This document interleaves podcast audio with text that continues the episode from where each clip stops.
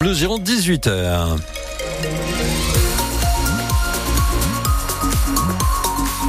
À 18h, ce sont les infos de Jules Brelaz. Bonsoir Jules. Bonsoir Dominique Bordeaux. Rebonsoir à tous. Et tout d'abord, Dominique, un coup d'œil aux conditions de circulation. Oui, qui sont euh, assez chargées ce soir lorsque vous êtes sur euh, la rocade euh, extérieure et intérieure en raison d'un accident.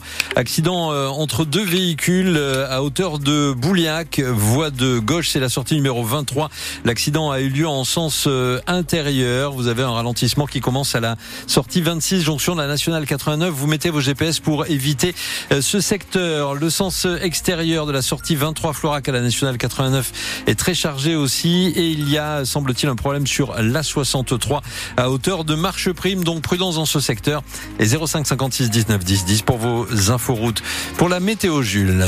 La météo, eh bien, on passera la nuit au sec, c'est déjà ça, hein, nous dit Météo France. Et puis demain, eh bien, après la pluie, ce n'est pas encore le beau temps, mais c'est la chaleur. 20 degrés attendus ce mercredi en Gironde, des températures bien au-dessus des normales de saison. Tout le détail à la fin de ce journal. Trois mois de prison avec euh, sursis et un retrait définitif du permis de chasse. C'est la peine requise ce mardi contre un chasseur girondin, un habitant de Cestas, poursuivi pour avoir blessé un automobiliste. C'était il y a quatre ans, une balle perdue tirée lors d'une battue au sanglier dans le nord des Landes. Le projectile avait fini sa course dans une voiture circulant sur l'A63 au tribunal correctionnel de Mont-de-Marsan cet après-midi. L'avocat du chasseur a plaidé la relaxe en contestant les analyses balistiques. Un policier agressé à coups de couteau en plein commissariat de La Rochelle. Le fonctionnaire est blessé aux mains et au visage, mais ses jours ne sont pas en danger. La scène s'est passée ce midi. Selon le syndicat Unité SGP Police, l'agresseur aurait agi par vengeance. Il s'en est pris au gardien de la paix qui avait la veille recueilli la plainte pour violence conjugale de son ex-compagne.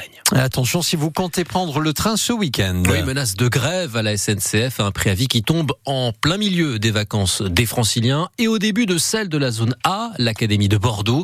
Deux syndicats appellent les contrôleurs à cesser le travail et le préavis Pierre en parent débute jeudi soir et court jusqu'à lundi. La dernière réunion de négociation hier soir n'a pas convaincu Sudrail et la CGT. Les deux syndicats prévoient donc une forte mobilisation jusqu'à 70% de grévistes. À leurs yeux, les promesses faites après la grande grève de Noël 2022 n'ont toujours pas été tenues, comme par exemple la présence de deux contrôleurs par TGV. De son côté, la direction propose des augmentations de salaire, un millier d'emplois supplémentaires, dont 200 contrôleurs et une prime de 400 euros en mars. Seule la CFDT cheminot a décidé de lever son préavis. Ce matin, le PDG de la SNCF, Jean-Pierre Farandou, appelle les cheminots à bien réfléchir. Des millions de voyageurs sont attendus en gare. D'ailleurs, si vous devez vous prendre un TGV ou un TER, vous serez fixé demain puisque la SNCF vous informera si votre train circule ou ne circule pas. Les précisions signées Pierre Emparon. Les tracteurs sont rentrés dans leur ferme, mais ils sont prêts à faire demi-tour. C'est en substance le coup de pression de la FNSEA et des JA au Premier ministre. Les syndicats agricoles sont reçus depuis 16h30 maintenant à Matignon. Objectif, accélérer la mise en œuvre des mesures annoncées par Gabriel Attal, ce plan de 400 millions d'euros d'aide.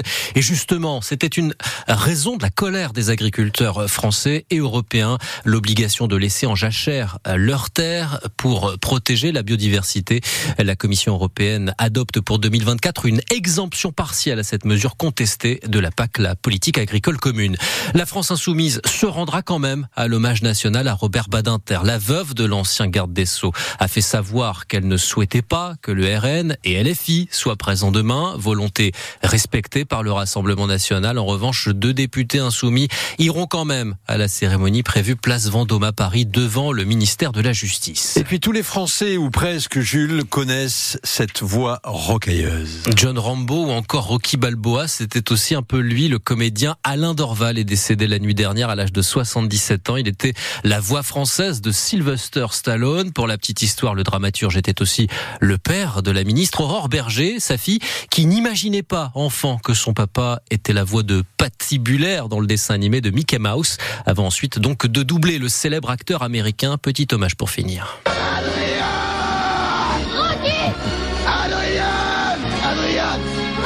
Adrien